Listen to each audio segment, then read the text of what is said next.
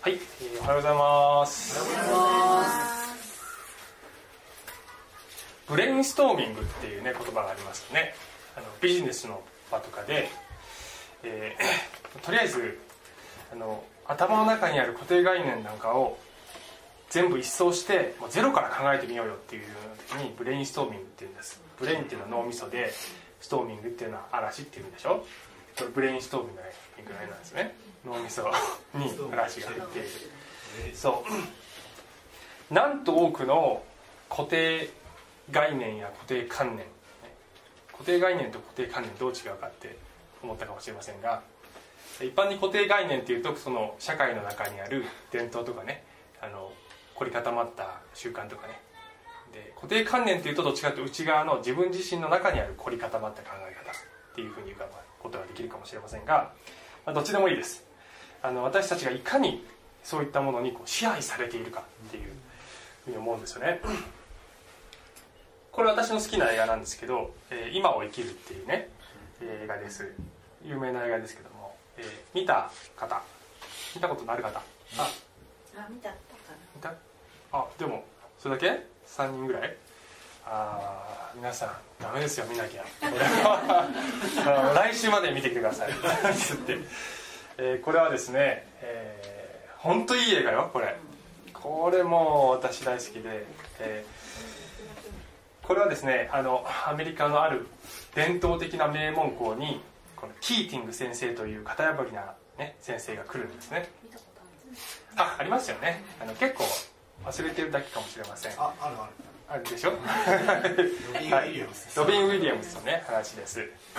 私に言わせるとこの主人公はのモデルは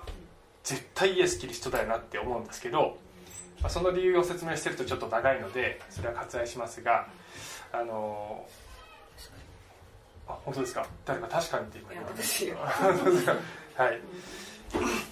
で、えーこの伝統と伝統とねあの規則とねガチガチになっている学校に新しい風をもたらすんですねこのキーティング先生は。で、いっぱい好きなシーンがあるんですけど私の一つ好きなシーンを紹介すると 2回目ぐらいの授業で、まあ、彼は国語の先生で詩とかを教えるんです。2回目の授業で生徒たちに持っている教科書を開かせて最初のペ最初のところにあるねあの序文みたいなところを読ませるんですよ。でその序文というのは、まあ、有名なその学者プリチャードというね学者が書いた、えー序文で詩というものを理解するためにはどうするべきかっていうことがこう書いてあるんですね。で生徒がそれを読むんです。でどういう内容かっていうと簡単に言うと、まあまずは、えーその縦線と横線をのグラフを書いて縦軸は詩の芸術性を表す。横軸は詩のテーマの重要性を表す。それぞれにポイントをつけてこのポイントを掛け合わせたその面積がそれがその詩の偉大さを、えー示しているのである。っていうね。そういうふうに詩を分析しなさい。っていうふうに書いてあるわけです。でそれをこう聖書に読ました後で キーティング先生はねこのプリチャードという人はアホだ。って言うんですね。あの詩を理解するためにまるで何かこう寸法を測って配管工事をするようなあるいはアメリカのヒットチャートでランキングをつけるかのような数値で詩を測るなんてそんなことはもってのほかだっていうふうに言うわけですね。でなんて言うんですね。そのページは破り捨てろてでその学校の生徒たちは教科書を破るっていう発想がないわけ、ね、真面目だから。そそんな発想がないからみんな「え？っ?」てなるわけです。でためらうわけですよね。だけどある一人の生徒がピリーってやったのをきっかけにしてみんながバリバリバリバリバリってこう破り始めるってねそういうシーンですね。これやっちゃいけないんじゃないだろうかとかあるいは私たちクリスチャンもですねあの聖書を理解する時あるいはクリスチャンライフとは何かというものについて考える時もしかしたら杓子定規にこうやってこうやってこれをやってはいけないあれをやってはいけない。本当に聖書にそう書いてるのかな？っていうことを深く考えずになんとなくこのキリスト教の伝統に従っているっていうところがあるかもしれないですね。あるいは神様の偉大さとかクリスチャン生活がいかにダイナミックでありえるかということを、えー、型にはめてしまってそれをフルに体験していないというようなことがもしかしたらあるかもしれません。で、えー、しかしねあのそんなこと言っちゃタブーだよねっていうようなこともあったりなんかして、えー、なかなか型を破れなかったりするかもしれませんが今日の話はですね固定観念を破り捨てて新しい真理を、えー、見ようじゃないですかっていうことです。これはクリスチャンでない方にも、えー、クリスチャンである方にも両方に送りたいメッセージでありますが、えー、それをですね今日の話から見ていくんです。で今使徒の働きというところを順番に話していってるんです。今日が15回目なんですけども前々回の話でこのパウロという人がもともとはキリスト教の激しいこの迫害者だった人がイエス・キリストと出会ってキリスト教の伝道者に変わってしまいました。その時に彼の目から鱗が落ちたっていうことがね聖書に書いてあるんです。見えなかったものが見えるようになったっていう話だったんですね。で今日はですねあのでちなみに先週その次の先週の話はバルナバっていう人の話をして私たち人に対して偏見持ってませんっていうねその人のことを型にはめてませんっていう話をしたんですね。で今日もあの目から鱗の話なんです。つまり私たちの固定観念を破り捨てる話だから目から鱗シリーズが続いてるんだこのとこ最近。で今日はですねキリスト教の迫害者ではなくてキリスト教を信じていたその第一人者の目からも鱗が落ちてしまう話なんですね。それがペテロなんです。でもう一人コルネリオという外国人も出てくるんですがこの2人の話をします。はい。で、えー、10章。人の働き10章。ですけども。さてちょっと読んでいきますね。これでこの10章長いんですねこれね。長いのであの重要なところを抜粋してましてあの時間の関係上あの中略をいっぱい入れてますがそういうところはちょっと口で説明していきますけども。ちょっと読んでいきます。さてカイザリアにコルネリオという人がいてイタリア隊という部隊の100人隊長であった。彼は敬虔な人で全家族と共に神を恐れかしこみユダヤの人々に多くの施しをなしいつも神に祈りをしていたがある日の午後3時ごろ幻の中ではっきりと神の見つかりを見た。というところから始まります。このコルネリオという人はイスラエル人ではないユダヤ人ではありません。ユダヤ人から見ると違法人であります。で当時のイスラエルはローマ帝国に支配されていましたのでこのローマ帝国の部隊が駐屯してるわけですよね。でその部隊の隊長だった人です。だから、えー、ユダヤ人に対して権威を振りかざしてえばっててもいいんですけれども彼はそうではなかったという人で、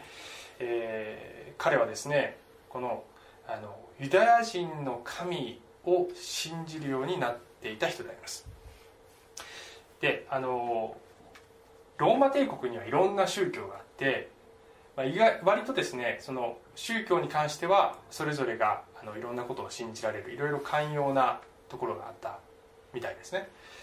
しかし、まあ、いろんなこう多神教的な考え方とか、まあ、いろんな価値観がいっぱいあります。このもっと後の使徒の働きのもっと後後の場面ではパウロという人がアテネというところに宣教に行くとシーンがあるんですがそこでは街中にいろんな偶像がありましたってねそういうふうに書いてあるところもあります。ですからいろんな価値観がいろんな神様がいろんな偶像があるというそういう環境で育ってきた人なわけですよ。まあある意味今の日本とも似てるところがあるかもしれません。あるんじゃないでしょうか。でその人がですねこの旧約聖書の神を信じるようになるということはこれは、えー、いろんな神様とかいろんな価値観があるんじゃなくて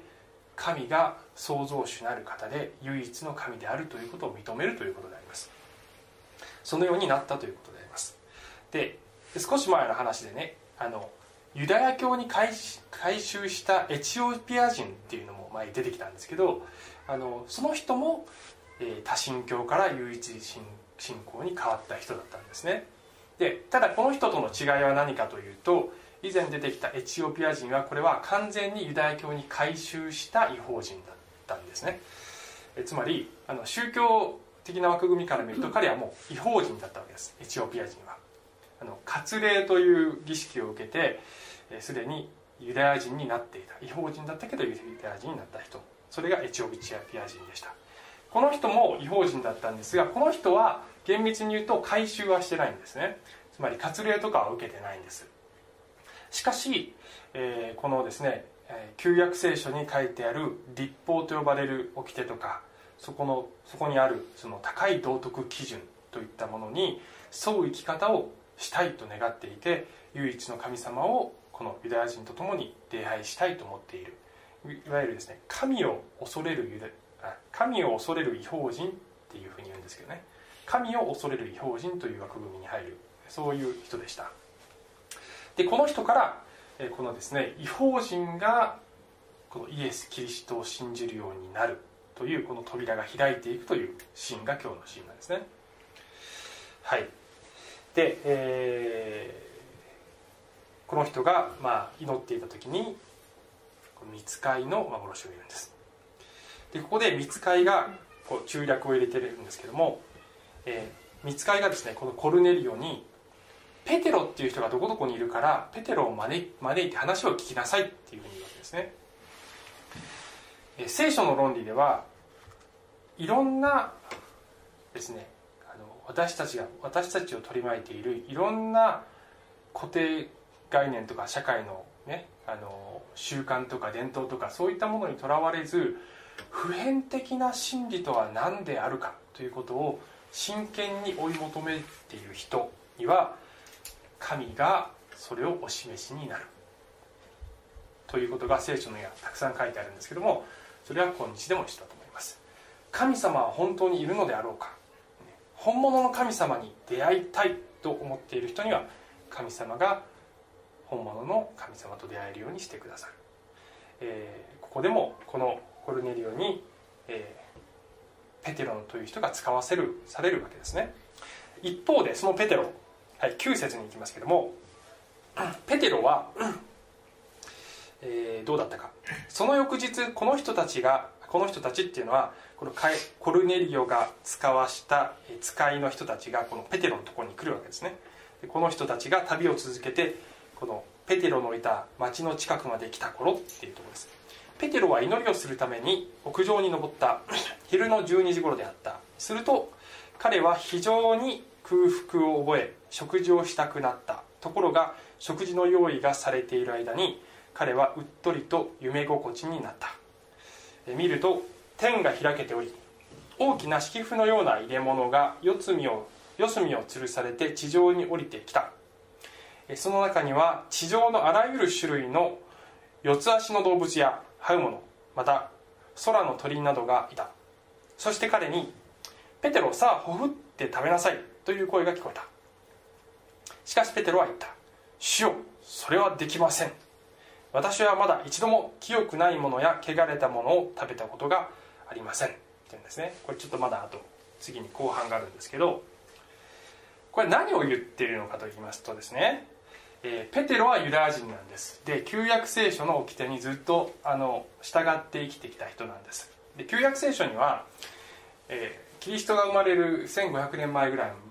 前ぐらいにモーセというリーダーを通して神がイスラエルの民に与えた立法という掟がありました。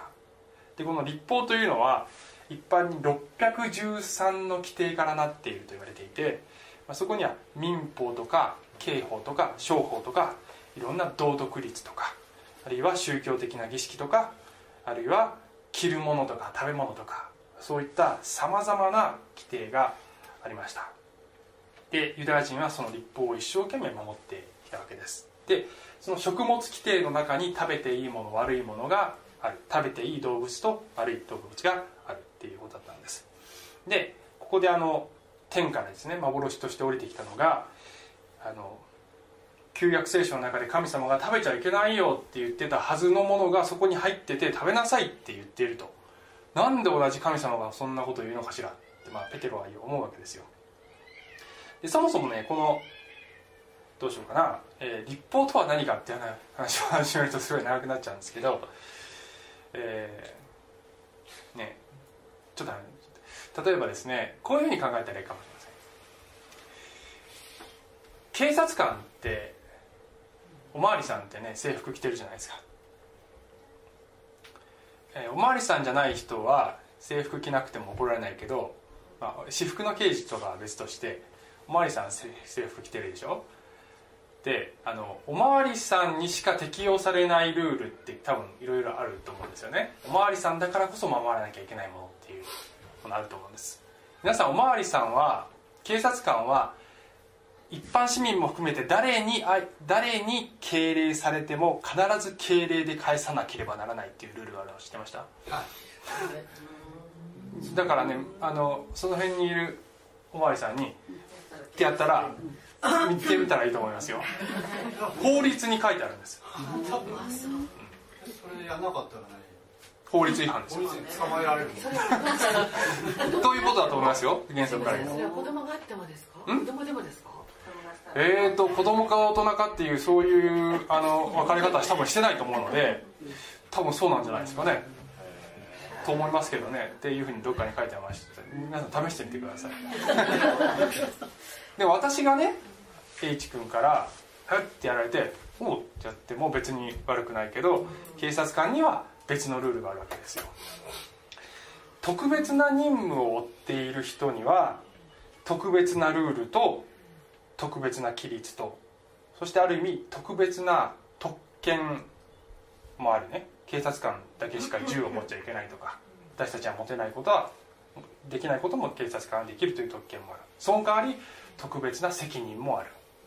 ユダヤ人という民族は神様から特別な任務を与えられた民族であります。ですから彼らに特別なルールと特権と責任とが与えられて他の民族とは違ういろいろなルールが与えられていてその差別化されていた、まあ、着るものとかも違う。つまり制服ですよ、ね、だからあの違うような生活スタイルをするのは、まあえーある意味理にかなっていると思う。そういうふうにね立法っていうのを捉えたらちょっといいんじゃないかなと思いました。で食物規定も、まあ、その範疇に入るわけですよね。ところがイエス・キリストはですねこの立法というものは、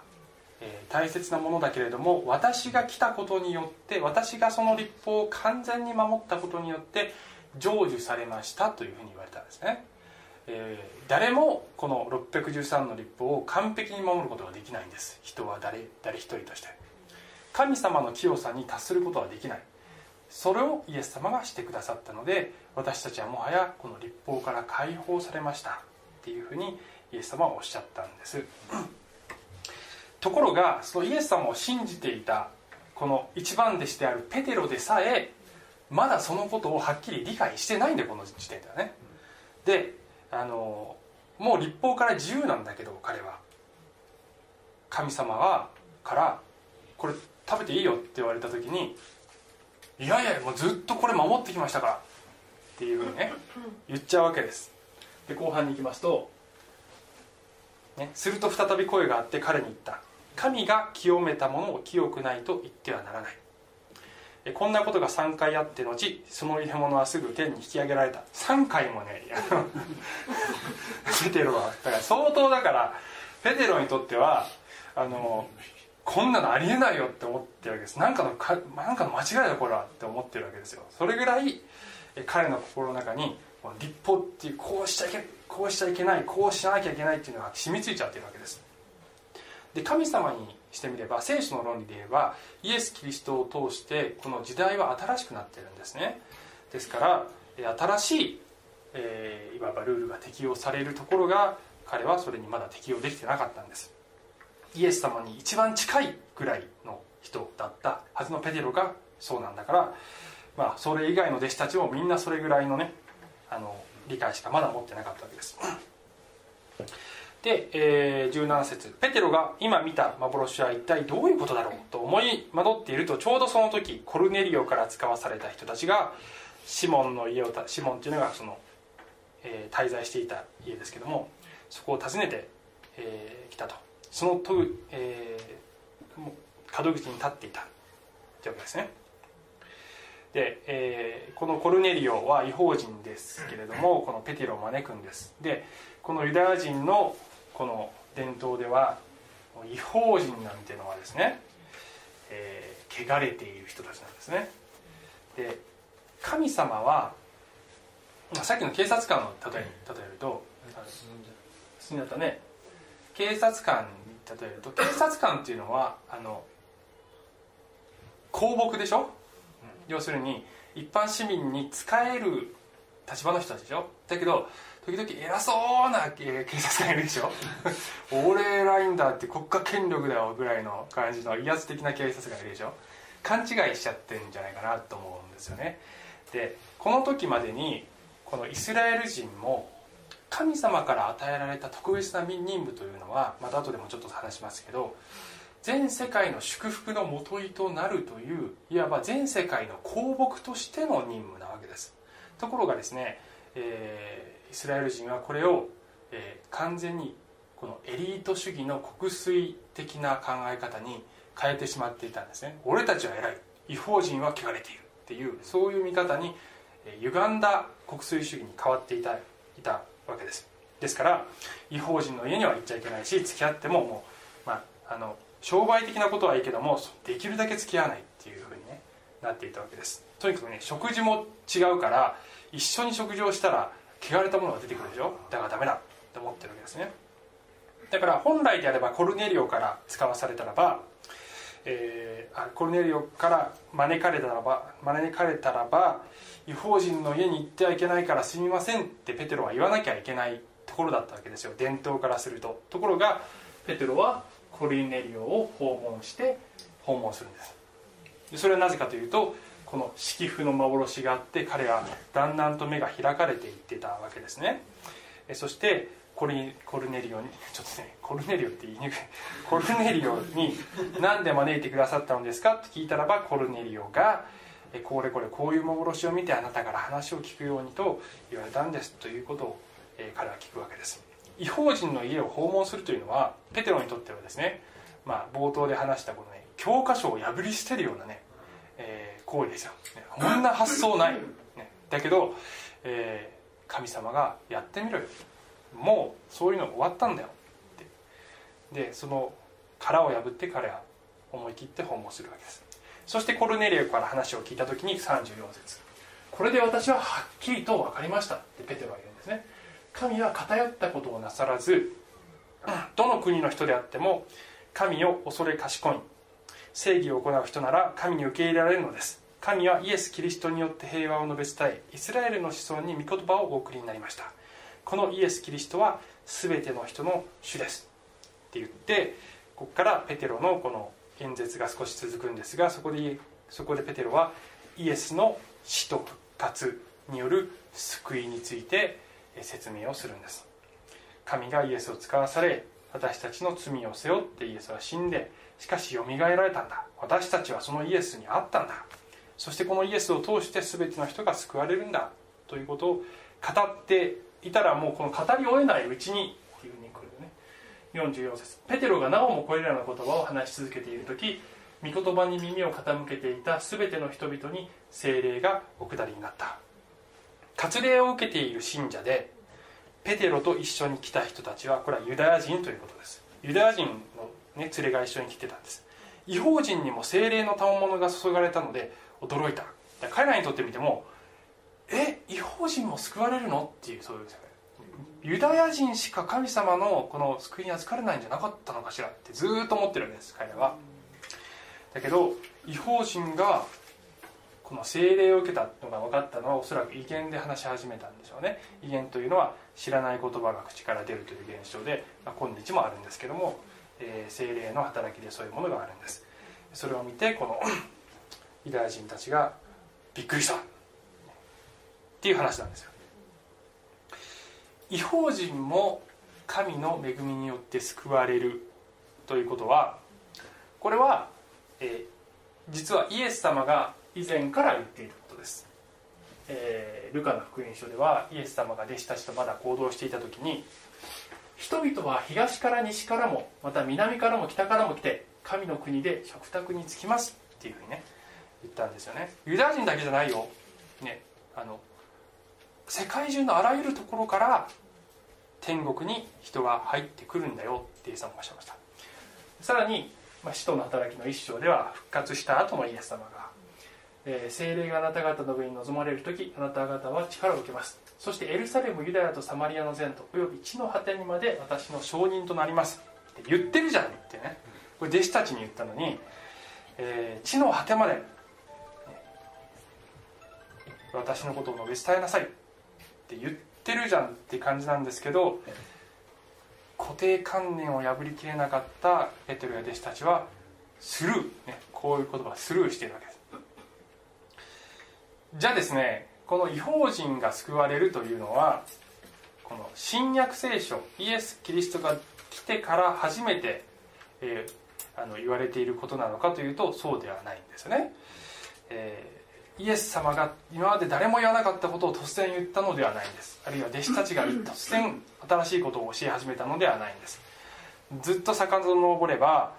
イエス・キリストが来る、えー、さらに2000年前今から考えれば4000年前にアブラハムという人物がいました。でこのアブラハムと神様の間に契約が立てられましたというこのアブラハム契約の話をねずっと前メッセージでずっと話してたことがあったんですけども、えこのアブラハムに神様があなたの子孫によって地の全ての国々は祝福を受けるようになるよ。って言われたんですね。アブラハムの子孫っていうのはユダヤ人のことです。つまりユダヤ人はえー、あまあ、アブラ神様アブラハムに語りかけてあなたの子孫になるユダヤ人はこの全世界の祝福のもととなるんですよ。だからユダヤ人はさっき言ったように公僕なんですよ。祝福を流す役割。特別な役割だからそれは素晴らしい。祝福なんだけどだからといって他の民より偉いっていうわけじゃなくて他の民に祝福を流していくというにも与えられたんですよ。そしてこのア,、えー、アブラハムに与えられた、えー、この契約は息子のイサクヤコブに伝えられてそしてイスラエル民族に伝わっていきイスラエル民族から全世界の救い主であるイエス・キリストが出てくるんだということが旧約聖書にぱい書いてあるわけです。ですからえー、本当はペテロや弟子たちが信じていたユダヤ人たちが信じていた旧約聖書にちゃんと違法人へ祝福音を流していくことが起こるってことが書いてあるわけです。で今日さっき読んだこの使徒の働きのこのコルネリオという人がイエス・キリストを信じて救われた。彼の一族ロートも救われたというのは旧約聖書でずっと書いてあったこの全世界に神の祝福と救いが伝わりますという予言の成就であります。そういう歴史的な、えー、一幕なわけですね。であのこういうですねユダヤ人が神様から選ばれた選ばれて特別な使命を与えられた民族であるっていうような話をした時にまああのまあ、一般の世の中の人たちの多くの人がですねおそらく感じるのは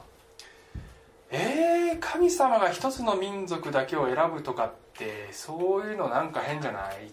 てね あの思う方って結構いらっしゃるんじゃないかなと思うんですね私にもの友人でもいるんですけどあるいは、えー、一つの宗教だけが真理だなんてちょっと視野が狭くないってね思うわけですね。えー、一つのことだけを強く信じるって固定観念に縛られちゃうんじゃないかしら。っていう考え方そのものももしかしたら固定観念かもしれませんね。ということに気づいてほしいなって私は思ってるんです。偉そうだねなんかそのことで。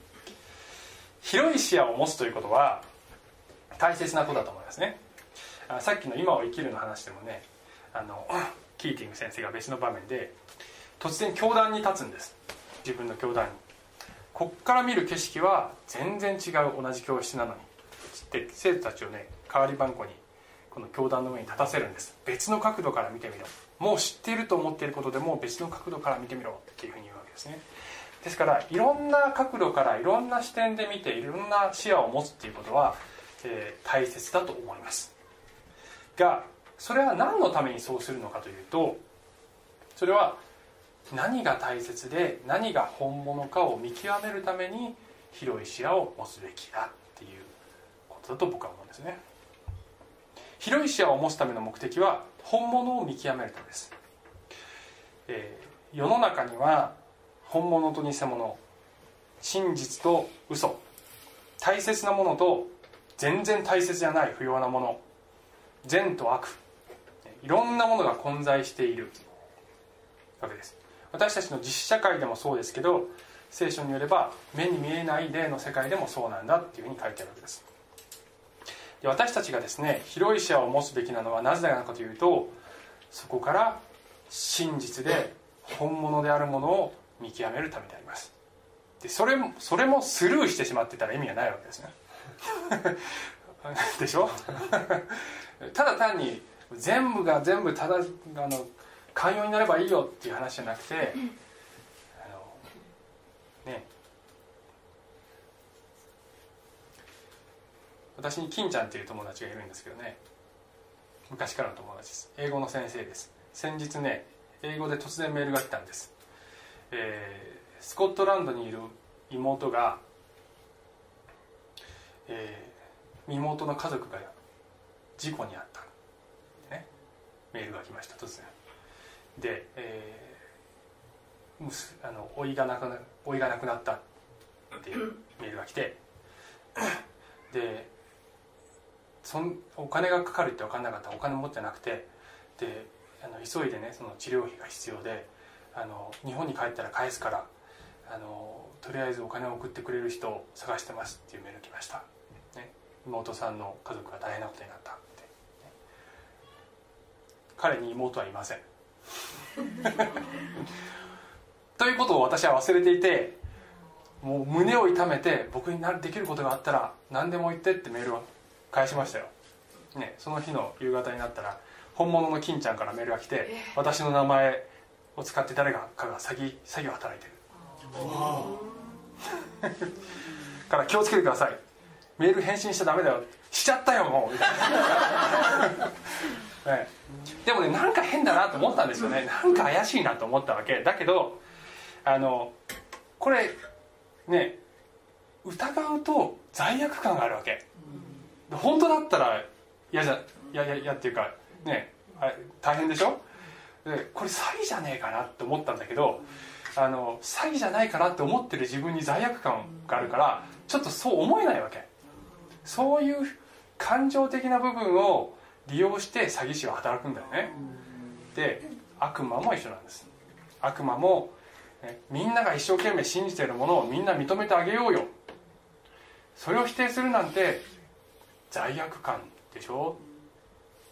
だけどそれと真実かどうかっていうことは別なんだっていうことを知らないと簡単に詐欺にはまっちゃうんじゃないでしょうかね。あのちょっとね急ぎますけど いつも最後バタバタになっちゃいましたけど。あのこの縁が真理だとしてねこの縁が真理だとしましょう。で聖書によると神様に出会った人そしてイエス・キリストを信じた人は真理の中にいますよっていうねふうに言ってるわけです。で信じてない人はまあ当然のことながらイエス・キリストの外にいるわけです。聖書の外にいる。で、まあ、こういう構図にするとね真理ってそんなにそんなになんかあの小さいのっていうふうに感じるかもしれませんがイエス様は狭い門から入れって言うんだよね、多くの人が間違った門から入る。本物に出会いたければ狭い門から入れって言ったんですでこの真理の外には真理でないものがいっぱいあるんだよっていうのは聖書の論理ですよ。でこの今日出てきたコルネリオという人はこの外にいたわけです。つまり、えーユダヤ人が信じていた神様とは何の関係もないところにいていろんな価値観や神様がいるところにいたんだけれども本当に普遍的なものってあるんじゃないだろうか。